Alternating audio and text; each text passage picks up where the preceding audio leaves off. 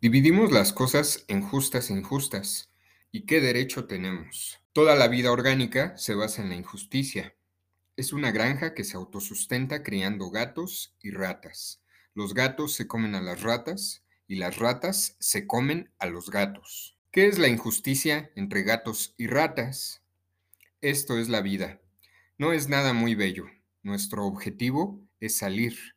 No nos compete sentir indignación. No podemos hablar de justicia mientras pensemos en ella como una excepción. No puede haber justicia en nuestro estado actual.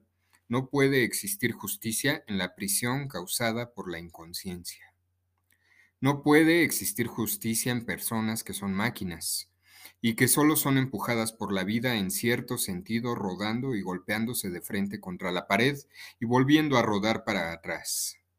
Desde un punto de vista genuinamente ingenuo, justicia es matar a quien me mató a un ser querido. Justicia es robarle a aquel que me haya robado. Castigar a la pareja que se atrevió a engañarme. Desde un punto de vista genuinamente equivocado, la justicia se pide cerrando avenidas, manifestándose en medio de la glorieta, con actos vandálicos y marchas violentas. Desde un punto de vista evolucionado, la justicia es la coordinación que se da de forma natural entre las acciones y el resultado. De forma concreta y resumida, la justicia es la ley de causa y efecto, visión que choca y contradice la percepción del ser humano mecánico e inconsciente, quien se termina por confundir creyendo que la causa es el efecto y viceversa. De forma concreta y resumida, y desde el punto de vista del ser humano mecánico, la justicia es tener lo que se quiere y no lo que se merece. Causa y efecto significan el resultado de nuestras propias acciones, coordinación de las acciones con el resultado. Dicho en una palabra, justicia. Accidente significa algo que a usted le ocurre sin relación con su acción. Bienvenidos a otro episodio de Arte y Psicología en donde vamos a tocar un tema complejo y que prácticamente siempre se ha estado confundiendo, que es esta palabra tan sencilla como es la justicia. Justicia no desde un punto de vista jurídico, que finalmente también resulta como un cliché y un eslogan de las leyes, de los abogados, de toda aquella gente que se dedica al ámbito jurídico. Aquí no se va a ver justicia desde ese punto de vista que si bien es importante termina por ser un constructo artificial, en donde desde el punto de vista del político en turno que tiene el gobierno en el presente, o sea, en, cada, en cada etapa, cada persona que tiene la batuta del gobierno, del barco llamado poder judicial, eh, pues termina diciendo que todo es justo y que todo, todas las estadísticas lo avalan y lo, lo fundamentan y lo cobijan para continuar. Entonces, no desde ese punto de vista de justicia, no desde ese lugar jurídico, porque ahí termina siendo precisamente por artificial, se vuelve abstracto y relativo. Entonces, vamos a hablar de la justicia desde un punto de vista psicológico. Decía yo en la introducción que la gente acostumbra a confundir la justicia con obtener lo que quiere en el momento que quiere y a la hora que quiere, cosa que es muy, muy distinta. Eh, bueno, antes, antes vamos a entrar en, en otro otro tema más complejo que sin embargo lo voy a tocar de manera muy breve y rápida, que es aquello que aquella idea de que todo en esta vida tiene un costo, absolutamente todo tiene un costo, termina el ser humano siempre pagando por lo que hace, por lo que quiere, por lo que piensa y también por lo que no piensa y lo que no decide desde sí mismo, sino desde un arrebato. Muchas personas asocian que pagar significa siempre dinero, que siempre es dar dinero para obtener yo un beneficio o un servicio, un servicio-beneficio, ya sea a través de un objeto o a través de cierto servicio que alguien me va a brindar. Desde el punto de vista psicológico, no necesariamente el costo o el pago tiene que ver con el dinero. aquí todo cambia, aquí todo da la vuelta. Por ejemplo, hay quien paga con tiempo para obtener dinero, o hay quien paga con matrimonio, fiesta y hasta boda, hasta inclusive hay quien paga no solo con fiesta y boda, sino también hasta con toda la ceremonia religiosa, pero ni siquiera cree en eso, solo para obtener sexo y compañía. Hay gente, ya si lo, si lo vemos más radical, hay gente que paga con volverse delincuente para obtener dinero también. Entonces no necesariamente el pago tiene que ver con el dinero, o sea, no necesariamente se paga siempre con dinero. Puede la gente estar pagando con vida para obtener dinero. Y aquí vamos a entrar en un tema que se llama causa y efecto, un tema visto ahorita de manera muy simple, pero es un tema muy complejo. Decía yo en la introducción que el ser humano mecánico, el ser humano inconsciente, que no sabe por qué hace las cosas ni sabe quién es, termina confundiendo la causa con el efecto. Y siempre termina a través de ese tipo de pensamiento equivocado, termina entendiéndose a él mismo como la víctima y entendiendo que lo que le pasó es causa de la injusticia. Y es por culpa de que la vida lo trata muy mal, sin darse cuenta que todo lo que tenemos hoy en día en nuestro presente de manera colectiva, pero también de manera individual. Le voy a poner un ejemplo, el rompimiento de un matrimonio. ¿Será justo o será injusto? Pues normalmente los dos integrantes de ese matrimonio roto terminan alegando que es una injusticia del otro, es una injusticia de la vida. ¿De verdad será así? ¿Puede que sea una injusticia para los dos? Pues esto otra vez vamos a entrar con el hombre mecánico, el ser humano mecánico y el ser humano inconsciente. En este rompimiento de matrimonio va a haber aquí una diferencia entre que se haya aquella persona casado, juntado, irse a vivir en unión libre, yo qué sé, eh, digamos, amarrar la vida, se hayan casado o no, pero dar ese paso importante de decir, ah, con ella me quiero casar. Aquel ser humano consciente que tomó esa decisión no se va a quejar, nunca lo va a entender como una injusticia. ¿Por qué razón? Aquí hay varias cuestiones. Podemos poner que ese rompimiento fue por una infidelidad, pero vamos a decir que no fue por eso. Vamos a imaginar que ese rompimiento de matrimonio fue porque la otra persona, pues de pronto empezó con, con acciones que no le gustaron y, eh, es decir, lo voy, a, lo voy a expresar así, porque si no, si no, no se me va a entender. Yo me caso, lo voy a explicar en primera persona. Yo me caso, me junto, y yo entiendo que no tengo dominio de las acciones de esa persona con la cual me casé, con la cual me junté, pues no va a ser injusticia, porque yo ya entré a esa relación, yo ya entré a esa dinámica con toda conciencia de que me podía ir bien, de que yo iba a trabajar para que me fuera bien. ¿A qué me refiero con trabajar para que me vaya bien en el matrimonio? Pues a no, a no engañar, a tener atenciones, a saber dar atenciones, a saber recibir atenciones. Pero finalmente yo no tengo el control de esa persona con la cual decidí unir mi vida. Si aún así doy ese paso de unir mi vida con alguien, en el momento que ese alguien empiece con actitudes negativas, eh, pues lo, lo, peor puede ser, desde cierto punto de vista, pues la puesta de cuerno, ¿no? La infidelidad. Pero vamos a decir que no fue a ese grado. Simplemente empezó con apatías, la otra persona empezó a no interesarle brindar lo que requiere una relación de pareja, no quiso sacrificar su individualidad, cuando le conviene sí se cuelga de los beneficios de tener una pareja, pero cuando no, quiere su libertad y su individualidad. Vamos a decir que esta fue la causa del rompimiento de pareja. ¿Qué sucede? Si soy un hombre mecánico, entonces voy a leer este hecho, este esta falta de interés por esa persona con quien yo en algún momento amé y decidí juntar mi vida, lo voy a tomar como una injusticia de la vida. Voy a leer este, pues estas actitudes como que soy la víctima y como que todo me está yendo mal y como que la vida es completamente injusta conmigo porque yo hice todo para merecer una actitud recíproca que es la misma que yo di y al final recibí lo contrario. Si soy un ser humano mecánico, voy a leer como injusto esto. Si, sé, si soy un ser humano consciente, voy a entender que, bueno, al yo unir mi vida a otra persona, pues estaba la posibilidad siempre de que no salieran bien las cosas. Y a partir de aquí, pues es donde se rompe ese mal sabor de boca de injusticia.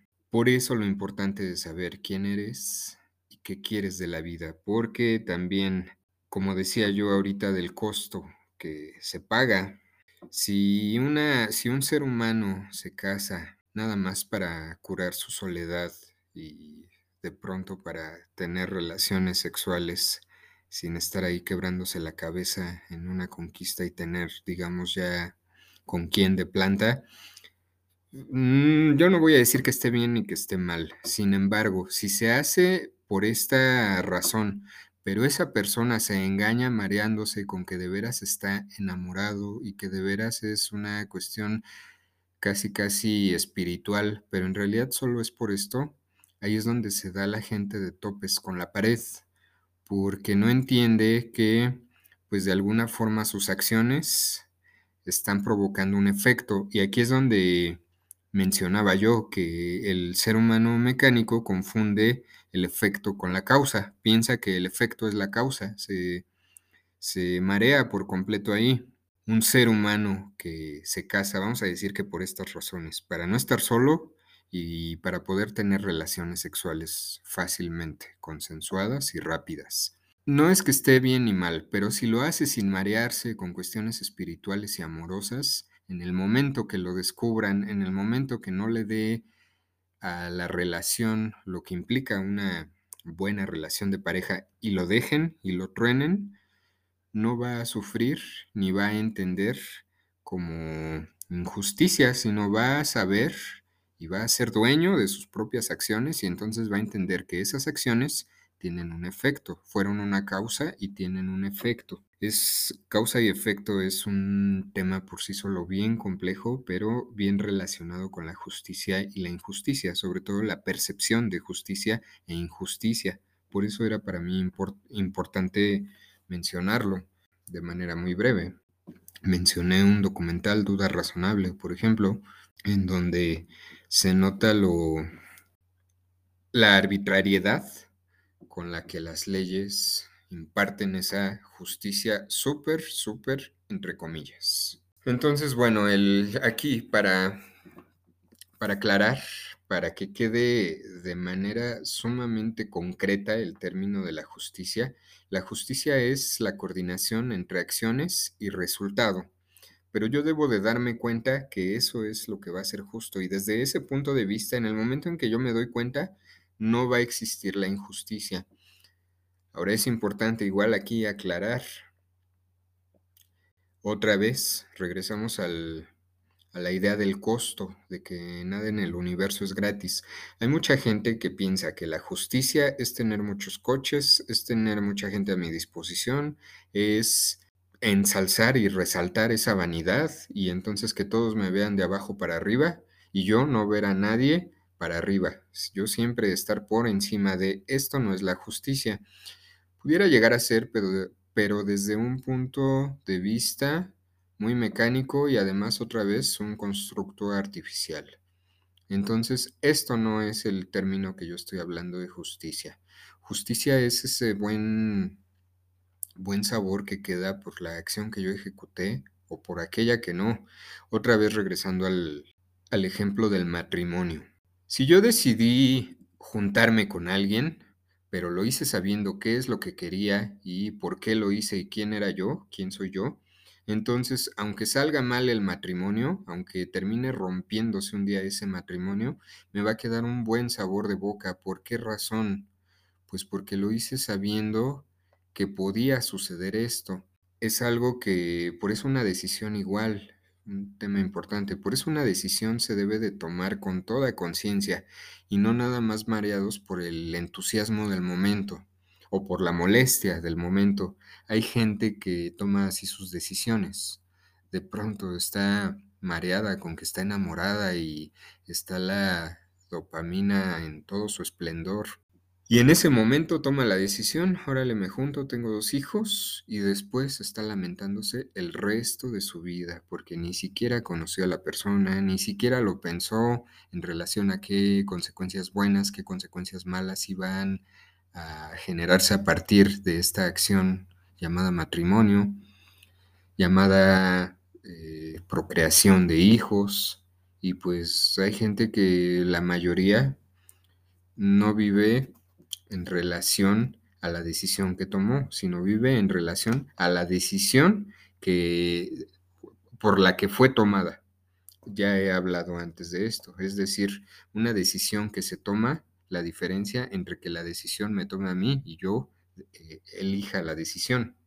En el momento que se tiene en la mente el término adecuado de justicia, la justicia existe pero pues yo hago aquí una reflexión importante.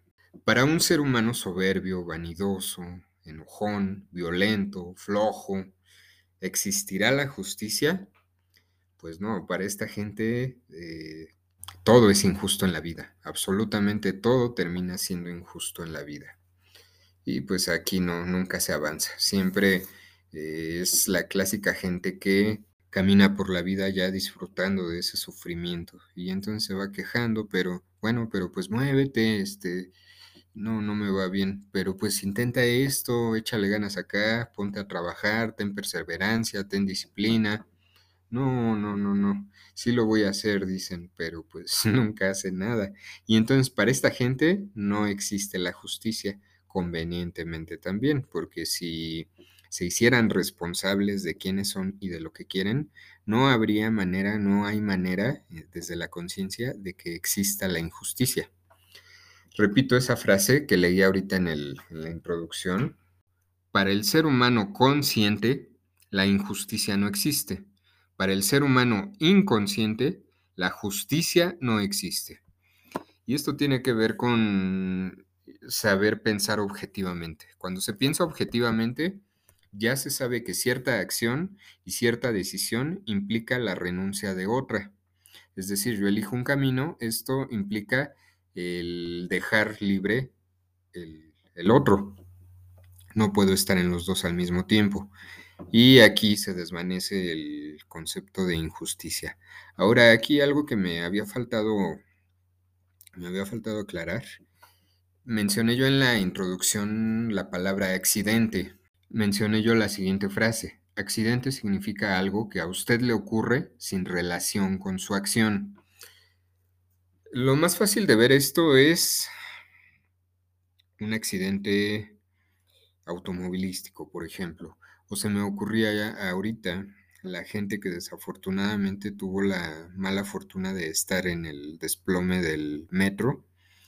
Pues este, este tipo de acciones, este tipo de situaciones no son las que se pueden ejecutar a partir de nosotros mismos. Es decir, la gente que tuvo la mala fortuna de estar ahí no fue en lo más mínimo su culpa. Hay ciertas situaciones, una cosa, yo hablo aquí para nada más para aclarar, repetir que es dentro de ámbito psicológico que yo mencioné, justicia e injusticia.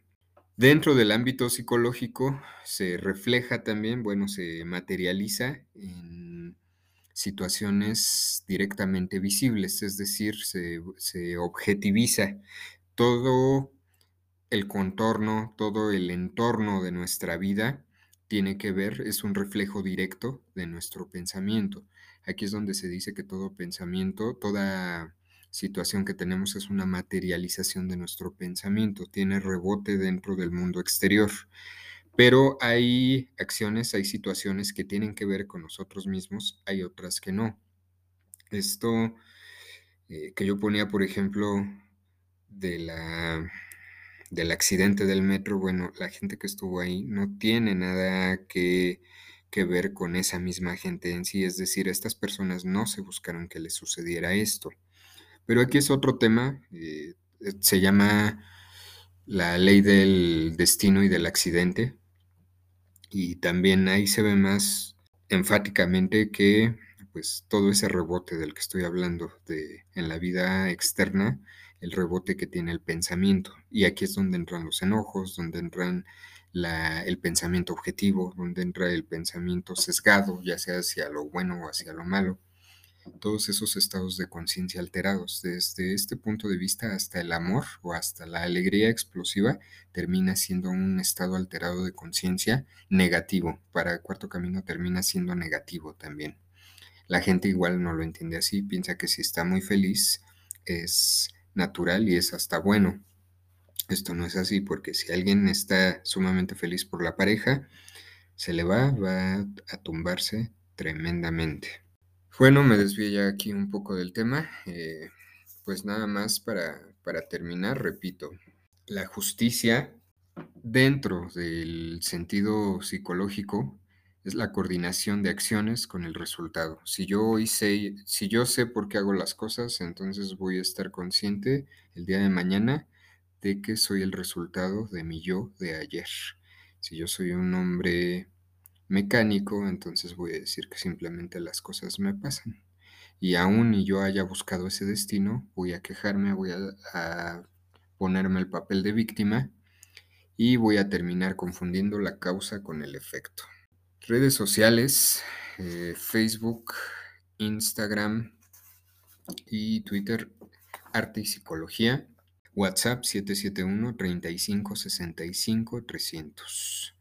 Me despido recomendando un libro que he leído, me parece con conceptos altamente elevados, muy interesantes. Sin embargo, bueno, el, único tache que yo le pongo a este libro es que es sumamente pesimista. Sin embargo, tiene varias reflexiones interesantes y bastante acertadas a mi particular este punto de vista, perdón. Este libro se llama La vida breve de Juan Carlos Onetti. Me despido con la siguiente frase que pues precisamente tiene completamente que ver con el tema de justicia e injusticia. Gracias y hasta la próxima semana. El ser humano mecánico e inconsciente siempre está dispuesto a pagar el precio, pero no para comprar las cosas, sino el que se paga para merecerlas después de que Dios o el diablo las regala. Es decir, un hombre mecánico paga porque ya no le queda otra y ya se arrepiente y pues ya cometió actos que tienen consecuencias. Un ser humano consciente, pues antes de que lleguen esas consecuencias se las merece y normalmente está bien y en paz con su vida. Repito la frase y me despido. Hasta la próxima semana. El ser humano mecánico e inconsciente siempre está dispuesto a pagar el precio pero no para comprar las cosas, sino el que se paga para merecerlas después de que Dios o el diablo las regala. La vida breve